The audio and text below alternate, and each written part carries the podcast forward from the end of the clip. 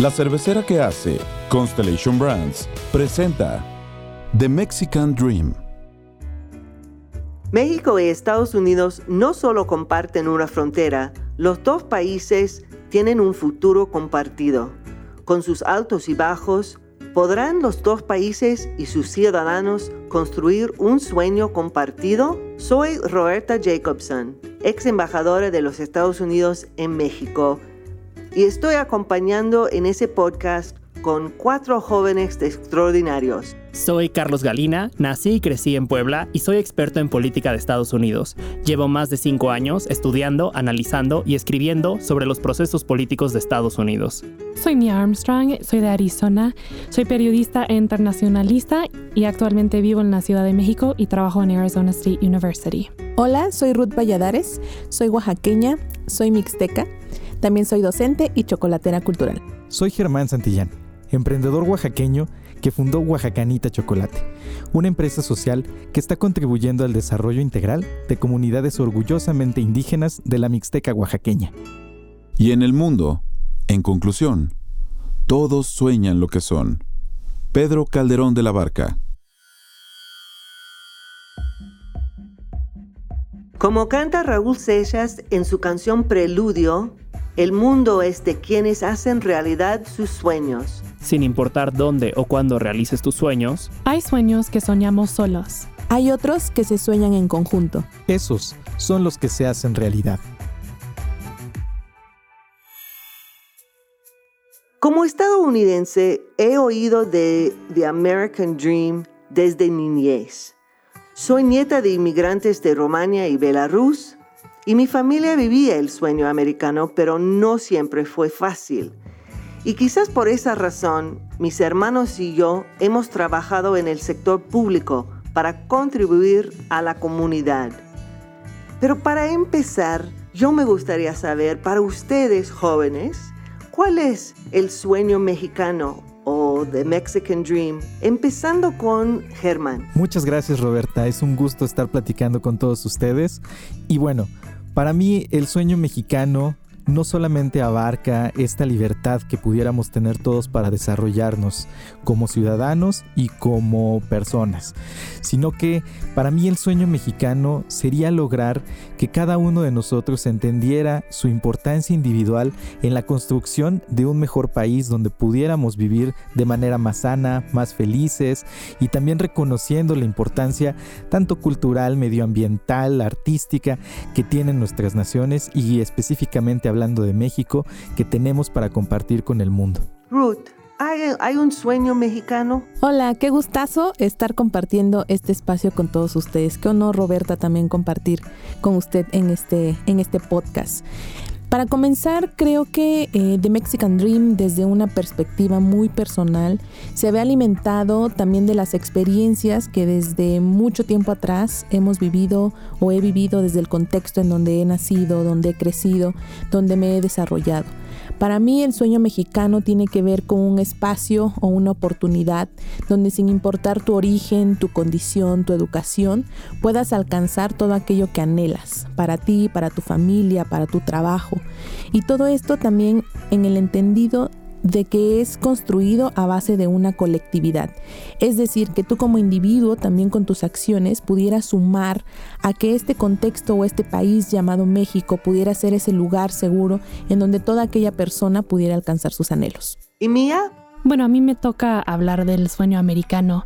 Creo que la idea tradicional que tenemos del sueño americano es que trabajas duro y puedes lograr tener tu casita con tu familia, tu carrito. Pero creo que es una idea que hoy en día tal vez no exista para muchos y para muchos nunca ha existido. Creo que por la falta de sistemas sociales y apoyos sociales que tenemos en Estados Unidos, ahorita los que más trabajan son a veces los que menos tienen la posibilidad de lograr el sueño eh, americano. Podemos pensar eh, nada más en los trabajadores esenciales durante eh, la pandemia. Entonces yo creo que ahora nos toca dejar atrás esta idea de un sueño individualista y pensar más en un sueño colectivo. Creo que retomando un poco los puntos de vista de todos, creo que ya no nos podemos dar el lujo de tener sueños individualistas. Creo que los sueños y las conversaciones están interconectadas y de los dos lados de la frontera los ciudadanos se enfrentan a desigualdad política, desigualdad económica y cierto tipo de barreras sistémicas que no los permiten vivir en plenitud. Entonces creo que al hablar de The Mexican Dream o The American Dream, estamos hablando en verdad de aspiraciones universales, de tener acceso a ciertas garantías, ciertos derechos políticos y cierta representación a la que todos al final del día aspiramos. Eso es muy importante, creo que es exactamente eh, así, que es algo humano, universal. Eh, pero parte del, del, reto de esa conversación y parte de, esperamos, este, lo interesante de esa conversación es eh, que es intergeneracional que yo quisiera compartir quizás un poquito de, la sabiduría que yo he conseguido después de tantos años y, tantos eh, años de trabajo en gobierno y afuera. Pero ustedes todos tienen o 30 años o menos y, su generación este, quizás tiene otros sueños que, la mía. Eh, ¿Cree que hay una diferencia generacional? Entre lo que queremos nosotros? Y, quiero empezar con Mía, si puedo. Sí, creo que em, tenemos sueños diferentes, pero creo que también tenemos realidades diferentes. Y yo pienso mucho, bueno, tenemos esta idea del sueño americano que puedes construir tu casita y ahí eh, vivir feliz, ¿no? Pero si de repente mañana llega una inundación o un incendio, ya no voy a poder tener mi casita ahí feliz. Y esa es una realidad, por ejemplo, con el cambio climático. Y ahí es donde yo creo que tenemos que empezar a pensar que eh, tenemos amenazas y riesgos y problemas que compartimos y por eso tenemos que también compartir sueños porque para superar esos retos tan grandes como por ejemplo el cambio climático eh, va a ser muy difícil y hay que trabajar juntos. Y creo que retomando un poco lo que habla Mía de las diferencias entre las generaciones, creo que también una diferencia muy importante en, este diálogo intergeneracional es que las generaciones anteriores podían tener sueños y darse el lujo de perseguirlos o dejar que fluyeran de alguna manera. Y creo que nuestra generación tiene un sentido de urgencia, de saber que no nos vamos a conformar solamente con la idea, el deseo, la, la intención del buen gobernante, sino que queremos un plan y queremos acciones y las queremos ahora, porque sabemos que ya no nos podemos dar el lujo de esperar una década más a que haya la voluntad política, social o económica para resolver los problemas que afligen al mundo hoy. Eso es muy interesante, esa urgencia que tienen mm, los más jóvenes. Eh, Germán. Sí, hablar de los sueños y su diferencia intergeneracional me recuerda las pláticas que tengo luego con mi abuelo. Me acuerdo mucho de platicar siempre con él y llegar a la conclusión de que vivíamos en un país diferente, a pesar de que ambos somos mexicanos. Y me daba mucha curiosidad ver que antes se esperaba que una persona pudiera acceder a educación, a un trabajo, durar en ese trabajo toda tu vida, poder construir tu casa, tener un coche, tener una familia, tener hijos y prácticamente yo veo que antes las generaciones pues en eso basaban su vida. Al día de hoy yo me estoy percatando que el país en el que me tocó crecer tiene más incertidumbre, vemos crisis económicas que prácticamente nos dejan de lado la posibilidad de construir un patrimonio, de acceder a mejores servicios de justicia, de salud. Entonces, creo que evidentemente nuestra generación está dándole mayor peso a las cosas sencillas de la vida, como lo es la convivencia entre las comunidades, entre el, respeto al medio ambiente, a, la vida salvaje. Y esa parte creo que también me llama mucho la atención porque ahora estoy viendo que hay un gran interés de las nuevas generaciones de ser más empáticos y de tratar de conocernos entre personas, entre culturas y creo que esos sueños van cambiando y se van haciendo cada vez más profundos. Me gustaría utilizar esa palabra. Creo que antes los sueños se iban más hacia lo material y creo que hoy estamos formando una sociedad cada vez más espiritual, más concentrada en el ser y en la colectividad. Me gustaría... Y, y, Ruth, si puedo, perdón, pero eh, si puedo después de contestar esa pregunta sobre las generaciones, yo me gustaría también, si puede continuar eh, hablando de la diferencia, si hay una diferencia entre los sueños de, áreas rurales y, y personas que viven en la ciudad. Perdón. Creo que esta pregunta da pie justamente a retomar una de las ideas que Germán y que Mía dijeron muy bien, que era sobre que los sueños mexicanos muchas veces se relacionan con la realidad que cada uno vive. Y esto a qué lleva con la ruralidad, a que por ejemplo nosotros que vivimos en comunidades que no están en las capitales de los estados, que algunas de ellas tienen menos de 10.000 habitantes, el sueño mexicano se transforma en ese anhelo al que las familias, al que las personas, los jóvenes o los niños quisieran llegar a tener.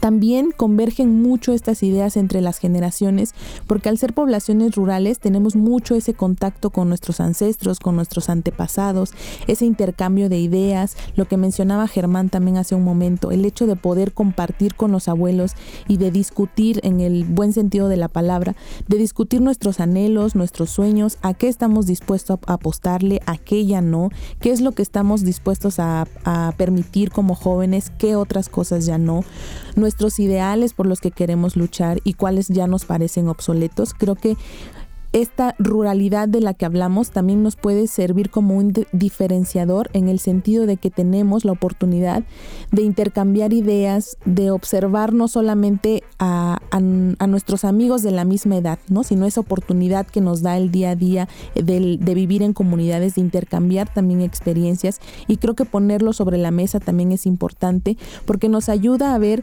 de qué ventajas gozamos sobre otra generación más anterior a nosotros, pero también qué nuevos retos tenemos y sobre cuáles queremos trabajar.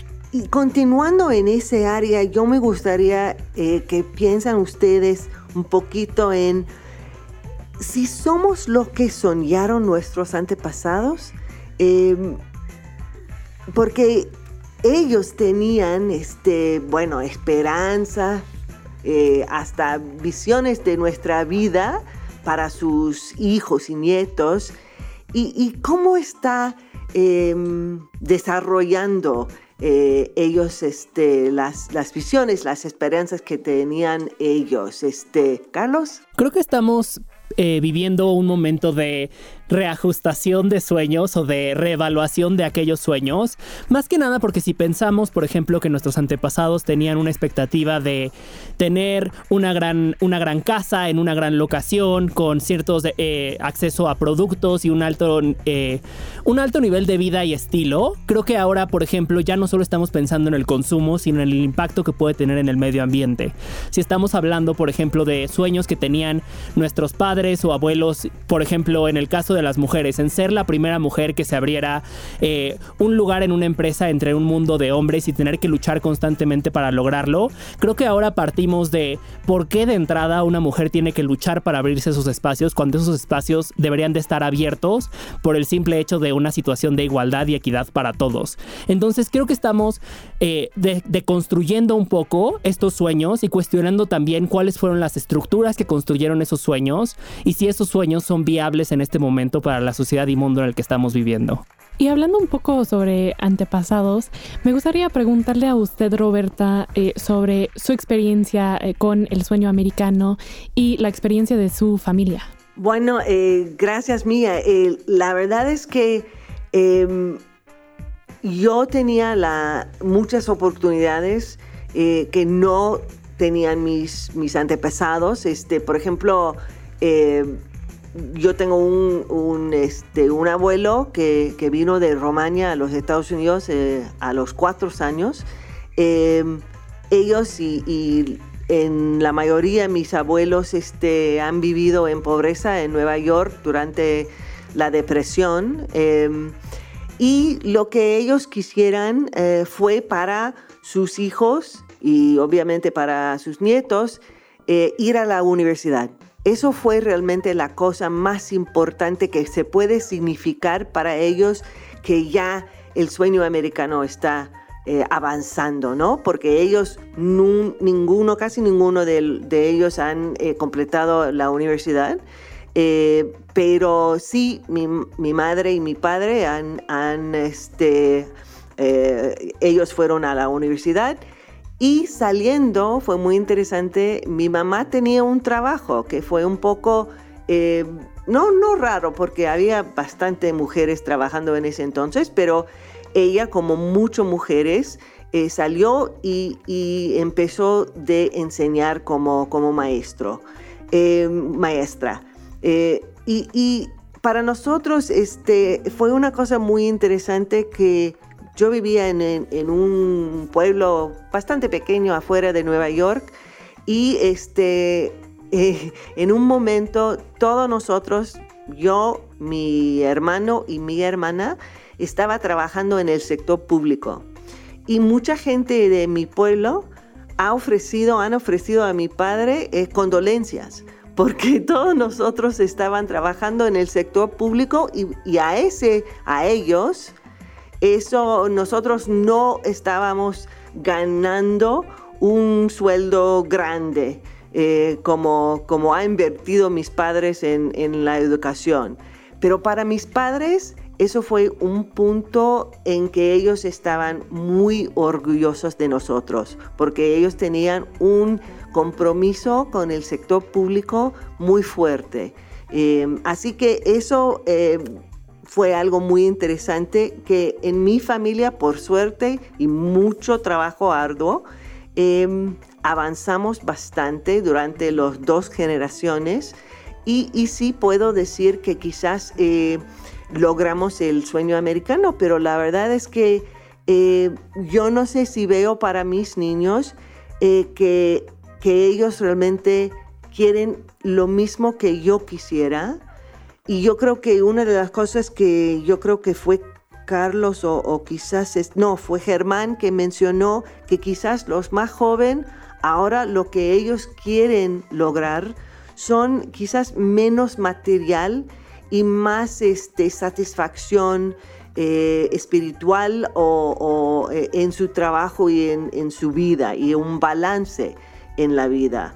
Em, no sé, eh, Ruth, si puede em, hablar un poquito más sobre los sueños de mujeres que, que tú has visto. Justamente al escucharla compartir el sueño americano de su familia, yo me sentí muy conmovida, ya que también es una historia similar en mi caso. Mis abuelas no tuvieron la, oportunidad de estudiar.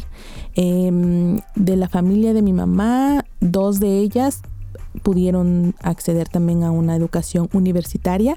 Yo al ser la primera nieta y nieta mujer, pues obviamente también ellas estaban pues muy contentas y muy a la expectativa de decir, sobre todo mi abuela materna, de decir yo no tuve la oportunidad de estudiar, mi hija con mucho esfuerzo pudo estudiar.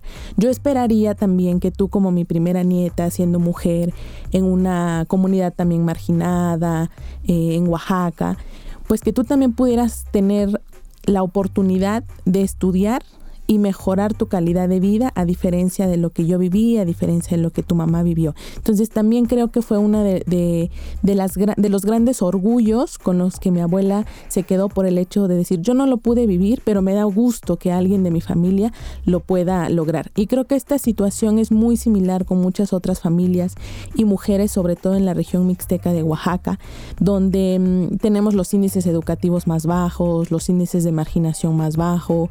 Eh, yo creo que ser mujer en una comunidad eh, rural es todavía un reto más grande por el hecho de que tienes que luchar por una educación, tienes que salir incluso eh, de tu comunidad para poder estudiar la universidad o alguna carrera técnica, tienes que dejar tu casa muy temprana edad si quieres eh, superarte con mucho esfuerzo, a veces tienes que trabajar y estudiar para poder alcanzar ese, ese sueño mexicano.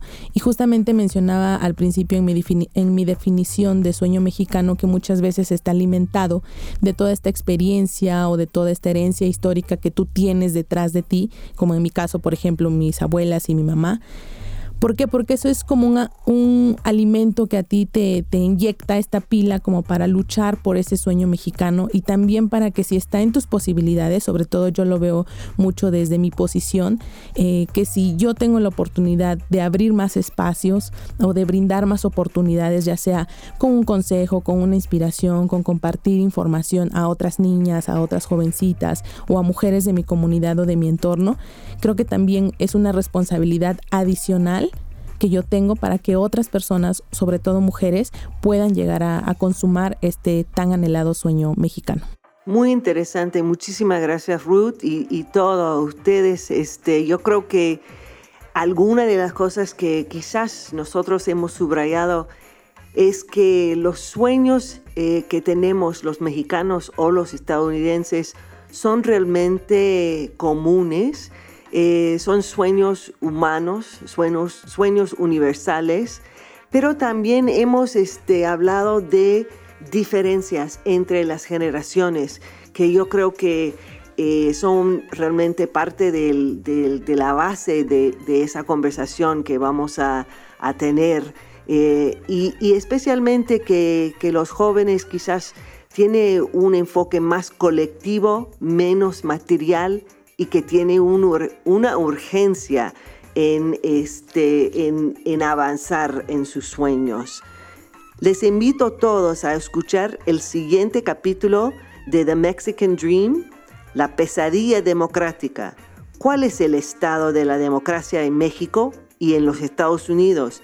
¿Y qué piensa la próxima generación sobre los líderes de hoy? Gracias por escuchar The Mexican Dream. Sigue, escucha y comparte este podcast en Spotify o en tu plataforma de audio favorita. Califícanos y déjanos tus comentarios, son importantes para nosotros. Acompáñanos en el próximo episodio. Y recuerda que los sueños que se sueñan en conjunto se hacen realidad. Este es un podcast de la colección Pensando un País, producido por Hook Audio.